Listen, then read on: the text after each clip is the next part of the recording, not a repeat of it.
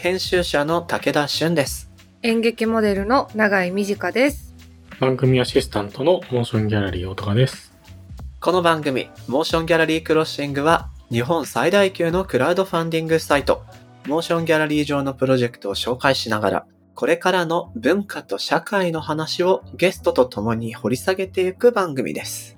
この番組はリスナーの皆さんと作るオンラインコミュニティもしもし文化センターよりお送りしています。はい。ということでね、4月最初の配信、もうだいぶ春めいてますよ。収録段階でも。ね。で、そんなね、まあ、新年度、新しいこと始めたり、新しい環境に身を置いたりなんていう人もいるこの時期、どんなテーマがいいかなと考えてきたわけなんですが、ところで、発表の前に永井さん。はい。モーションギャラリークロッシング、リスナー会向けのスピンオフトークで、実は、永井さんが新しい習慣としてなんかストレッチを始めたんだよね、みたいな話したんだけど、やっぱあんだけね、すごく嬉しそうに話してくれたから続いてるんじゃないかなと思うんですけど、どうですか？まあ、すっごい引きで見たら続いてんだけど、ちょっと意地悪に聞いちゃったけど、どういうこと？それって。途切れてはないんだけど、でも回数の激減とかは起きてますね。え途切れてないけど回数が減ってるってどういうこと？あ、多分話した時はほぼ毎日やれててだったんだけど、今はまあ一週間のうちやってない日の方が多いけど、うん。ギリギリ生き残ってるみたいな。忘れた頃にやってくるみたいな頻度になってます。はいはいはいはい。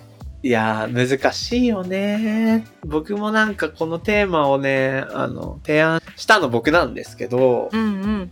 ちょっと僕の習慣のいろいろについては、ゲストさんとのお話のところでちょっとしようと思うので、一旦置きますが、なかなか習慣を作っていくことの難しさを感じてる人も多いかなということで、この時期、習慣化をテーマに特集、今回のタイトルは、習慣を味方につけると題して、日々の様々なやらなきゃいけないこと、やりたいことを無理なく楽しみながら、暮らしの中で継続していくためのコツやヒント探っていきたいと思います。そして、さらには、習慣化が極まった時、世界がどう見え方が変わるのか。はあ。ちょっとなんか、ややスピってる気もしなくもないけど、でもね、多分そうなんだよ。何をかも管理できるようになった時には世の中の見方すら変わるんじゃないかなという期待も込めて、うん。ゲストとお話を掘り下げていきたいと思うけれども、どうですか、お二人？いや、もう早く習いたい。習いたいよね。うん、なんか習慣にできるようになる薬とかあったらすぐ飲むもんね、私。ドラえもんじゃないんだから。大高さんでも結構この中で一番ビジネス度高いからやれてるんじゃないですか？いやーでも仕事はやれるんですけどね。でも、ちゃんと自分スケジュールにこう仕事かのように、こう朝何時に起きるとか、なんかヨガするとか入れてるんですけど、まあ何にもやってないですね。読書もちゃんと入れてるんですけど、全然読んでないし。なんか全然習慣にならないです。多分仕事が忙しくてそこでしっかりスケジュール管理していくことを優先すると自分が日常で行いたいことはちょっとやっぱ後回しになっちゃうっていうパターンもあるよね。なっちゃうかも。昼に毎日こう読書だよっていうスケジュールのアラートがあるんですけども、消すだけになってますから。はい。いや、ほんといろんな人の生活のあり方がね、ある分、習慣化の難しさもいろんなパターンあると思うので、ぜひ探っていきたいですし、リスナーの皆さんがこれを聞き終えた後、自分だけのいい習慣の作り方が実践できるようになるといいなと思ってます。今月もぜひ最後まで聞いてください。この番組のハッシュタグは、シャープ MGC ROS SING ハッシュタグ MG クロッシングです。Apple Podcast の番組ページにもコメントを書き込めます。皆さんのご意見、ご感想お待ちしています。そして、Spotify の番組プレイリストのフォローと、もしもし文化センターへのご参加もお待ちしております。あなたももしもシーズンになってねぜひお待ちしてます。ではでは、始めていきましょう。武田俊と、長井美智香がお送りするモーションギャラリークロッシング今回はゲストに漫画家の田中克樹さんと自炊料理家の山口ゆかさんをお招きします。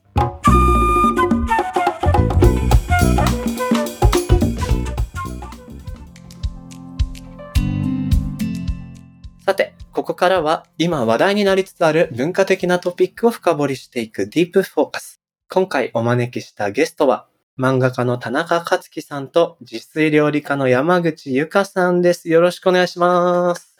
はい、よろしくお願いしますお願いします。まずは僕の方からお二人のプロフィールご紹介させていただきます。まず、田中克樹さん。漫画家としてはもちろん、2011年にパルコ出版から茶道。そう、皆さんご存知だと思います。サウナの差に道と書いて茶道ですね。その茶道観光後、日本サウナスパ協会から任命され、サウナ大使としても活動。ご著書には、逆行の頃、オストンコちゃん、天下正和さんとの共著バカドリルなどで知られています。そしてカプセルトイコップのフチコ。懐かしいな、こう思うとすでに。えー、生みの親とも知られているほか、最近では習慣化のメソッドを記した、今日はそんな日も刊行されています。もう一方、山口ゆかさん。東京都出身。出版社、食の PR 会社を経てフリーランスとなられた後、料理初心者に向けた自炊レッスンやセミナー、執筆業、動画配信などを通し、自炊する人を増やすための活動を幅広く行っていらっしゃいます。ご著書に、ちょっとのコツで結構幸せになる自炊生活。週3レシピ、家ご飯はこれくらいがちょうどいい、などがあります。ということで、そんなお二人をゲストにお迎えする今月の特集、題して、習慣を味方につけるというタイトルでお送りしていくんですが、はい。この特集配信がですね、4月の配信になるということで、まあ、新年度迎え、生活の環境が新たになったり、お仕事が始まったり、あるいは学生生活、いろんな変化が生まれ始める。うん。手帳とかも4月始まりとかね、結構多いわけですよね。そういう時期に、もう何か日常の中で習慣を作りたいなとか、うん。新しいトライしたいななんていう人も多いんじゃないかと思って、そして何より僕が今困っていることでもあったりするっていうのもありまして、うん今日は何か習慣を作っていく時のコツやヒント、あるいは習慣化それ自体の楽しみみたいなものを皆さんと掘り下げていきたいなということで思うんですけど、はい。まあ、バーっと冒頭から僕喋ってしまいましたが、長井さんも習慣化何かしたいこととかあるんだよね？うーん。早起きと、ストレッチと、あと私夜ご飯しか作れないんですよ。夜ご飯しか作れない。なんか夜ご飯は作れるけど、なんか朝と昼はその寝坊が結局原因となって、なんか作った覚えもないし、習慣化っていうことの成功体験が一回もないですね。なるほど。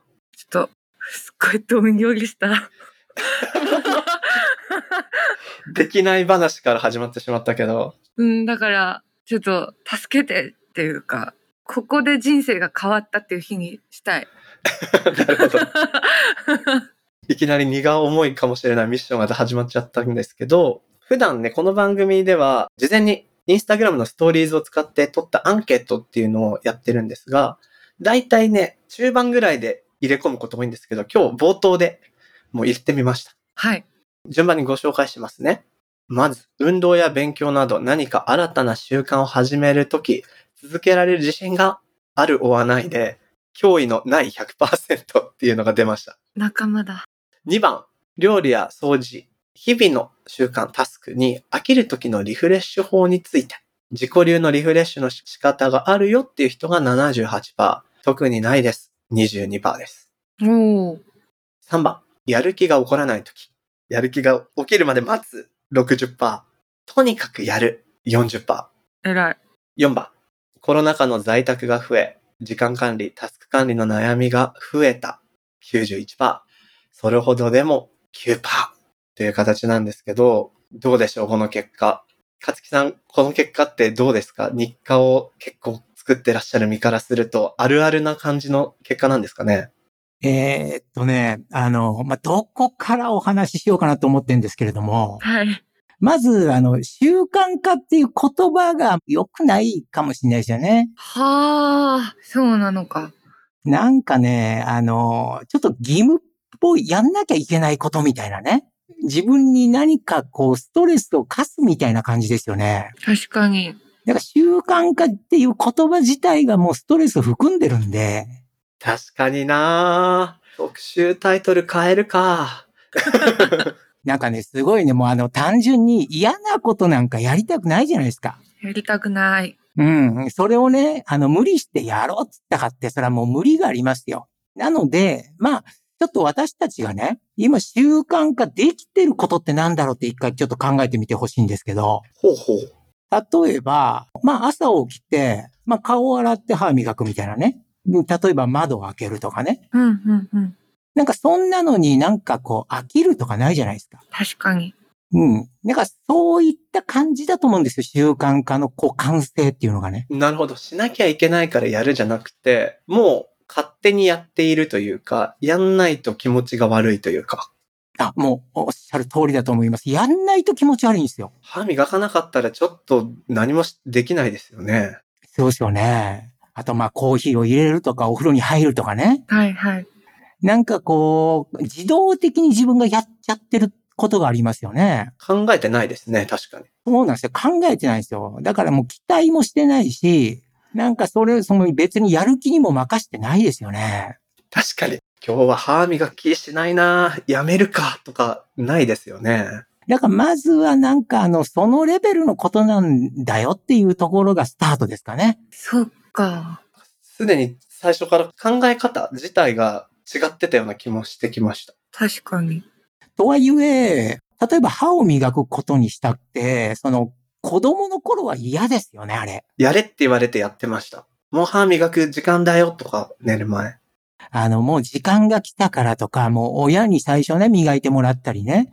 もう最初はもう仕方なくなんかやっちゃいますよね。あのなんか仕方なくやっちゃうとか、パートナーがいるとか、コーチがそばにいるとか、はいはい。なんかそういうのってまあ習慣がしやすいかなと思うんですけど、まあ今回のお話は、あの個人で、人一人で習慣化を身につけるみたいなところにちょっとフォーカスして、なんかお話できたらなと思うんですけれども。いや、まさにそれがやりたい感じがしない？永井さん。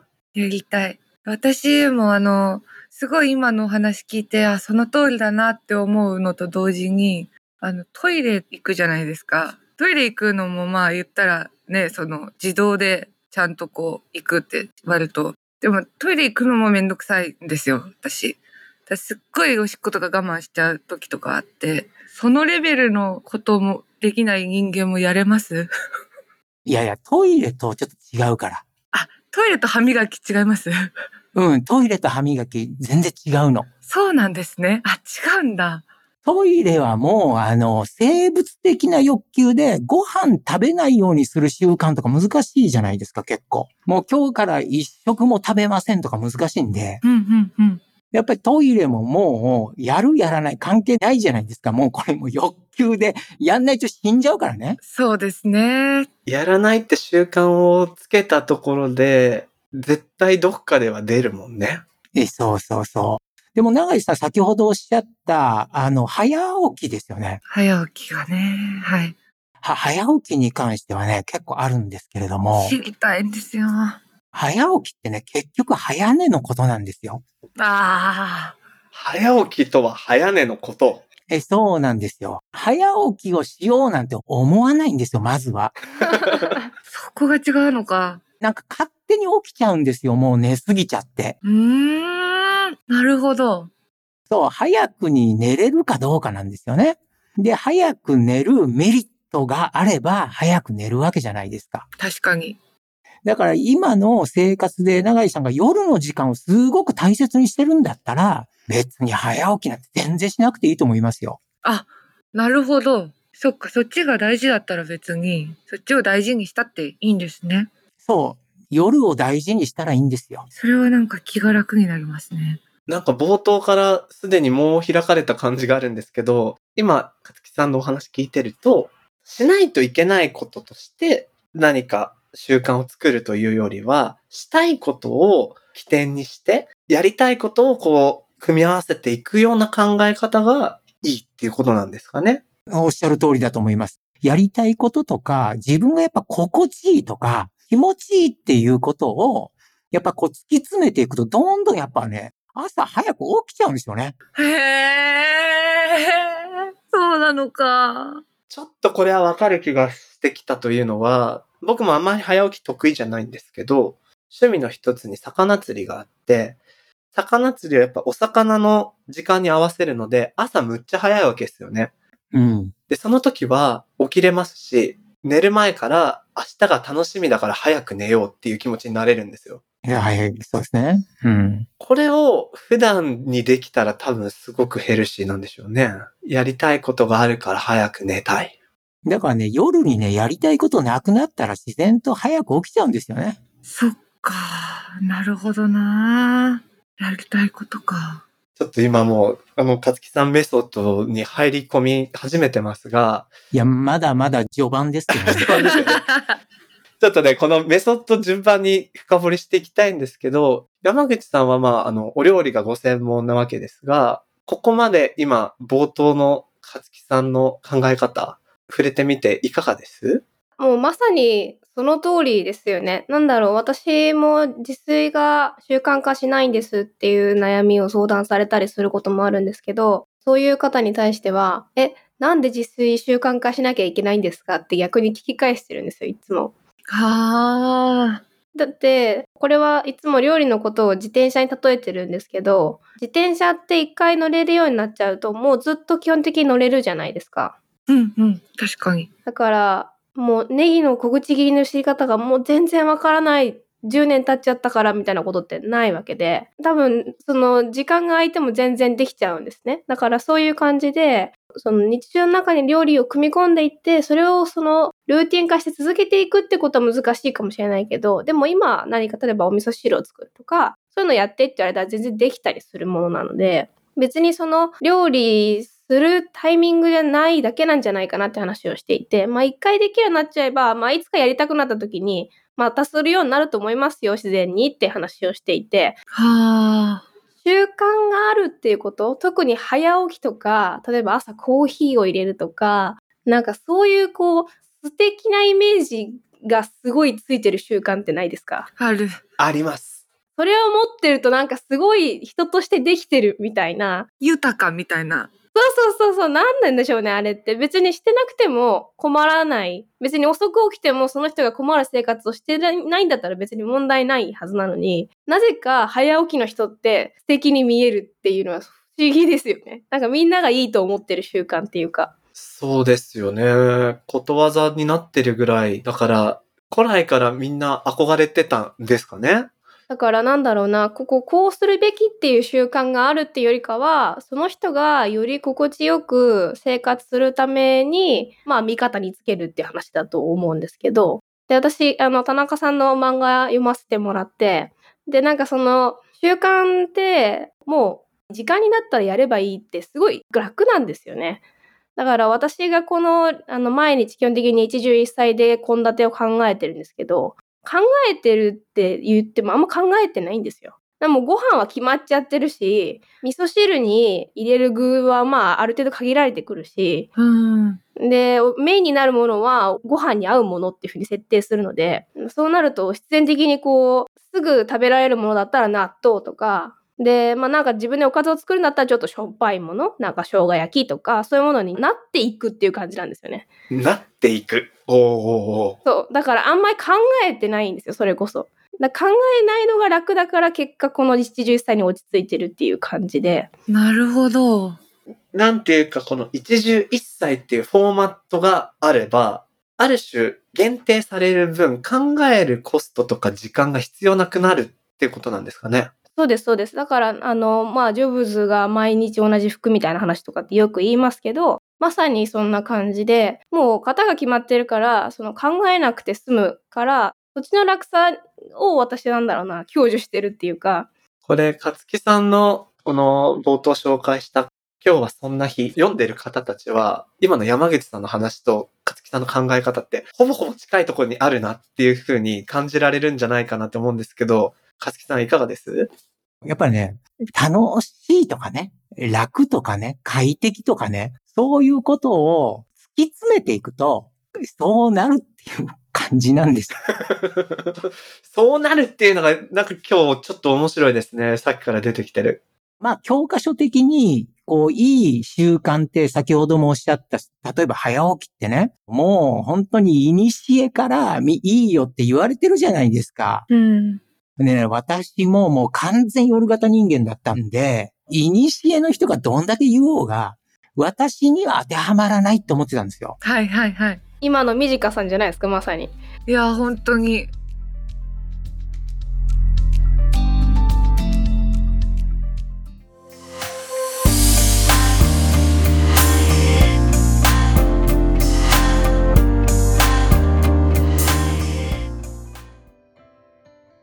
さて、ここからはモーションギャラリーで現在挑戦中のプロジェクトの中から特に注目してほしいものを紹介するホットプロジェクト。大高さん、今日はどんなものが届いてますか？今回はもう先に言ってしまうんですけど、現時点で応援額がなんと1500万円以上集まっているという注目のプロジェクトをご紹介したいなと思います。すごっ。このプロジェクトはヒップホップの黎明期に活躍したタイニーパンクスと共に1977年から1990年の東京を振り返る書籍を出版したいというプロジェクトで、編集者としてタイニーパンクスと長年交流があるデッツ松田さんが立ち上げたプロジェクトになります。これ本のプロジェクトでこんだけ短期にバーンって集まるってなかなかないような気がするんですけど、どうなんでしょう？いやー、そうですね。結構、すごい勢いだなっていうのは思います。すごい。だってさ、この支援プランのさ、中で7インチアナログ版がついてくるっていうさ、オールインプラン？これもうないね。確かに、オールインがないっていうのがすごい。そう。いや、これ見たときさ、え、アナログ版欲しいって思ったのに、先を越された、たくさんのファンたちに。でね、この今アナログ版なんて話がありましたけど、僕はね結構タイニーパンクス、まあ影響を直接受けてるわけじゃないんだけど、はて、タイニーパンクスって何っていう人もいると思うんで、大高さん簡単にかいつまんで紹介してもらってもいいですか？はい。タイニーパンクスはですね、藤原ヒロシさんね、みんな、僕らの世代特にね、みんなもうファッション雑誌で見かけまくってるレジェンダリーな人ですけど、藤原ヒロシさんと高木完さんのお二人からなるヒップホップグループで、現代のファッションやストリートシーンと続く裏原宿ムーブメントの礎となったとも言われています。裏原ムーブメントってもうこれまたすっごい懐かしいですね。そうだよね。なんかね、それこそ2号ってね、あの、藤原さんの2号って意味でついたらしいですけど、あの、僕らの世代にね、あの、レーシングヘイプのね、T シャツを裏腹に買いに行くみたいな、なんかそういう トレンドありましたよね、なんか。多分、大高さん結構ど真ん中世代で、僕はそれに憧れる地方の高校生みたいな感じ？で、バッタモンのエイプの T シャツとかを着てる友達とかいたりとか、あそうそうそうそう。裏腹っていうのに行ってみたいよね、なんていうね？いや、そう。で、僕、千葉だったから、それがちょうど僕も高2、高3ぐらいの時で、あの、ベイプの T シャツを買ってるやつかっけーみたいな、やっぱ同級生でなるじゃないですか。ただ、それでなんだっけな、ベルケンストックとかの、カバン持って歩いてると、金持ちと勘違いされてカツアゲされるから、裏腹はそれ持って歩かなかった方がいいかな。なんかそういう時代だったのめっちゃ思い出しました。すごいミニ情報。かわいい。まあ、もともとの目標金額が700万だったんですけども、翌日に達成して、でもそこからもう引き続きガンガン伸び続けているということで、本当にいかに根強い人気があるかっていうことが本当伝わるなって思います。そうなのよね。だから、モーションギャラリークロッシング以前、伊藤聖子さん出ていただきましたけど、聖子さんこそ日本のヒップホップ黎明期の立ち上げプレイヤーの一人なんて話もその時出てたかなっていうのはあるんですけど、このタイニーパンクスもそうで、1985年結成が、聖光さんと共同名義で建設的ってアルバムリリースしていて、この辺が本当にジャパニーズヒップホップの始まりっていう時代だし、特に高木寛さん周りっていうのが、うん、僕は後から本で読んで憧れた80年代の東京的なるものが彼の周りにいっぱいあった。例えばこれは漫画家の岡崎京子さんとかがいっぱいこう漫画にもしてたりするけど、ピテカンってさ、あのクラブが80年代にあったりとかさ、その辺のカルチャーの中心地、爆心地みたいなところにいた方たちなんだよね。なるほど。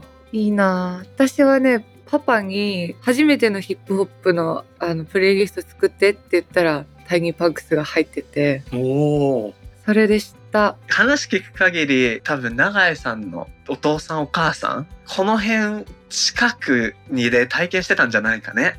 ね、ライブ行ったりしてたのかな。かもしれない。いいなそんなレジェンダリーの人たちの本が出るということで、さっきもお話しした通り、すでにオールインワンプランがソールドアウトしてるっていう、リターン見たら3万円っていうのが最大のあのリターンで、でもこれはこう書店様向けプランなので、事実上一般向けの一番豪華なものが売り切れになっちゃってるっていうところで、すごいよね。これなんかもっと高額のリターンのプラン考えたら、それもすぐ人がね、集まってしまいそう。そんな予感もしますね。いいなぁいや、どこまで伸びるか。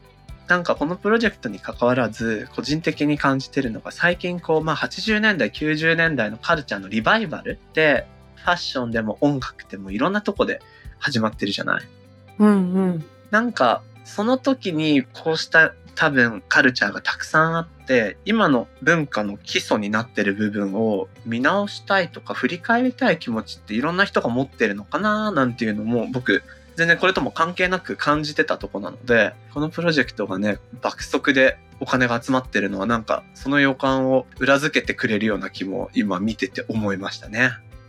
こちらのプロジェクトですが、モーションギャラリーで4月8日までです。ぜひチェックしてみてください。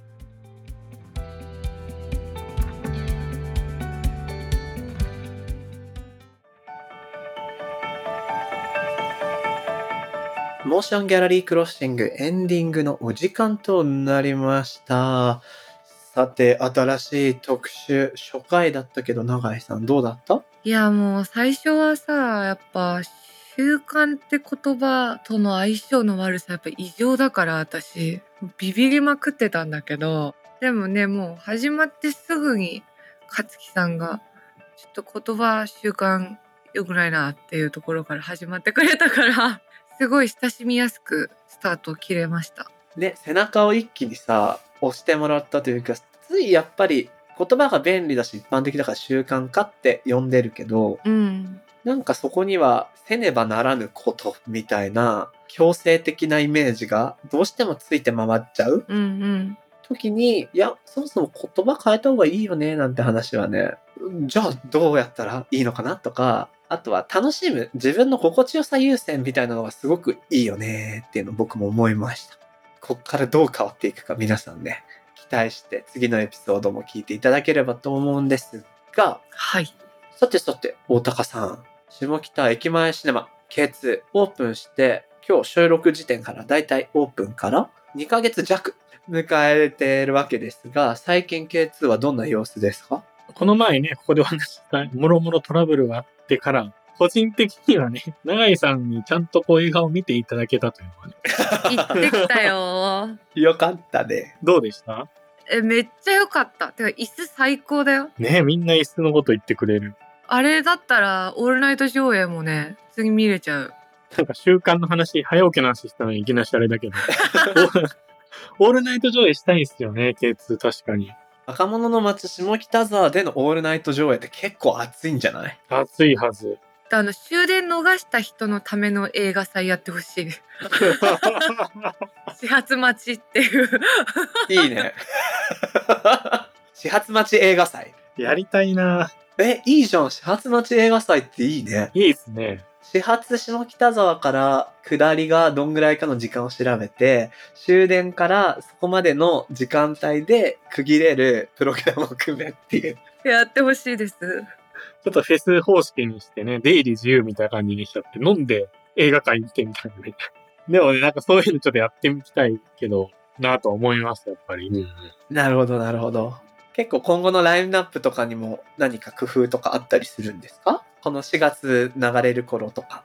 4月流れる頃にはそうね、それこそアカデミー賞がね、多分今アメリカのアカデミー賞発表が終わった直後の状況なので、そうか、そうか。う。ん、なんかどうなるかわからないですけど、まあぜひね、ここまで来たら浜口さんにも賞を取っていただいてというのを目指してドライマイカーも上映してるんですけど、なんかそんな感じで、今浜口さんのやっぱり上映にすごいお客さんも来ていて、そういうのを盛り上げつつ、またこう、下北にちょっとご縁のあるね、監督の特集上映もやっていこうかな、みたいなことを今ちょっと企画しております。ローカルな企画にもぜひご注目いただきたい。今後も K2 にぜひチェックしていただきたいと思います。ぜひお越しください。この番組のハッシュタグは、シャープ MGC ROS SING ハッシュタグ MG クロッシングです。そして、Apple のポッドキャストのコメントでもご意見ご感想お待ちしております。また、番組のオンラインコミュニティもしもし文化センターでは、会員限定 SNS にて通称、もしもしと呼ばれるリスナー会員の皆さんと番組クルーで番組の感想や気になるトピックについてシェアしているほか、毎月のミートアップだったり、えー、武田さん、永井さんによるスピンオフトークなど、ここだけで楽しめるコンテンツが盛りだくさんです。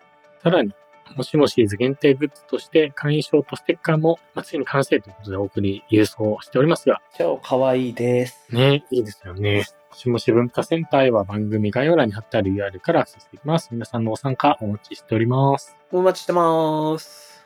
さてさて、次回もゲストには引き続き、漫画家の田中克樹さんと、自炊料理家の山口ゆかさんをお迎えして、特集、習慣を味方につけるをお送りします。それでは、今回のモーションギャラリークロッシングはここまで。お相手は武田俊と、長い短でした。また次回お会いしましょう。バイバーイ。バイバーイ。